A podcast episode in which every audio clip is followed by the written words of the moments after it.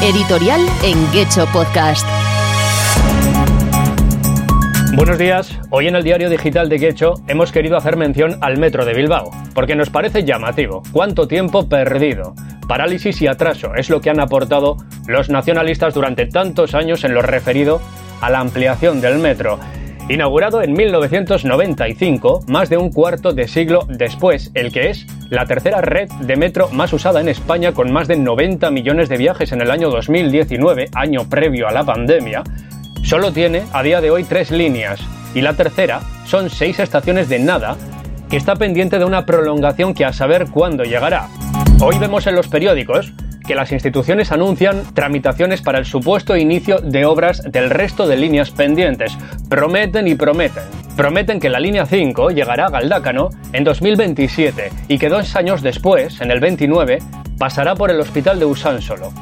Luego dicen, sin especificar la fecha de inicio de obras, que los trabajos de la línea 4, la de Recalde e Irala, tendrán una duración de 40 meses, o sea, tardarán entre 3 y 4 años. Es decir, Después de casi 30 años, no han sido capaces de unir estos dos barrios de Bilbao al metro cuando son poco más de 2 kilómetros de excavaciones. Que no cuenten milongas de la complejidad del terreno, bla bla bla bla bla bla, cuando fueron capaces de soterrar el metro por debajo de la ría en San Mamés hace ya años. Ahora, ahora, es cuando vienen los anuncios y las promesas, porque en 10 meses son las elecciones forales y municipales. Pero la cuestión es que casi 30 años después los nacionalistas no han hecho nada en esta materia. Llevan tres décadas con promesas. Ni siquiera han sido capaces de unir el metro al aeropuerto de Bilbao, uno de los más importantes de España. Aquello sí que está aislado, que solo puede uno ir en taxi o en autobús, un autobús que solo sale de la capital vizcaína. Pero qué retraso es este. Los nacionalistas, que tienen miedo a abrirse al mundo y facilitar el tránsito y el movimiento de las personas, siguen sometiendo a los vizcaínos a un aislamiento total, a diferencia de otros suburbanos de España, donde los últimos 20 años han seguido prolongando líneas e inaugurando estaciones.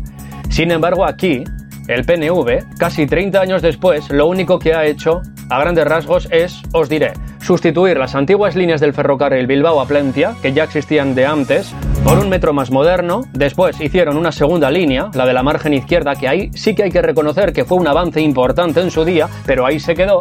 Y una tercera línea con seis estaciones de nada, y una de ellas, por cierto, es la de Matico, que únicamente ha consistido en recuperar esa estación que la suprimieron en su día.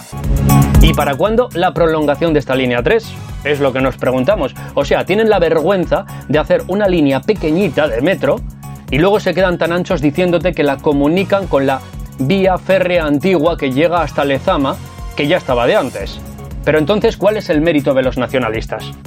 O sea, ¿cuál es el mérito del PNV? ¿Qué han hecho realmente? Si la línea férrea avanzó más a finales del siglo XIX en Vizcaya que con ellos en pleno siglo XXI, y los dineros que recauda la Diputación de los vizcaínos, ¿a qué demonios se destina?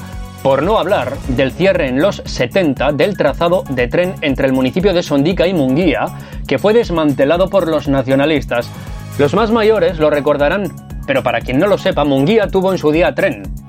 Pero los nacionalistas lo desmantelaron dejando ese municipio aislado. Cuando presumen en el PNV de vertebrar Vizcaya, de mejorar la vida de los vizcaínos, solo es humo. Es todo lo contrario. Tienen el don, porque hay que reconocer que lo hacen muy bien, de hacer ver como que hacen, de aparentar que están en ello, y así durante tres décadas, estirando el chicle, con promesas y palabras. Pero la realidad es que el metro de Bilbao está estancado. Gran parte de sus vías, desde Luchana hasta Plencia, que van en superficie se sustentan en las antiguas vías férreas del tren que ya estaban antes que ellos. Y el resto, el resto del metro de Bilbao, se limita a lo que ya hemos explicado con anterioridad.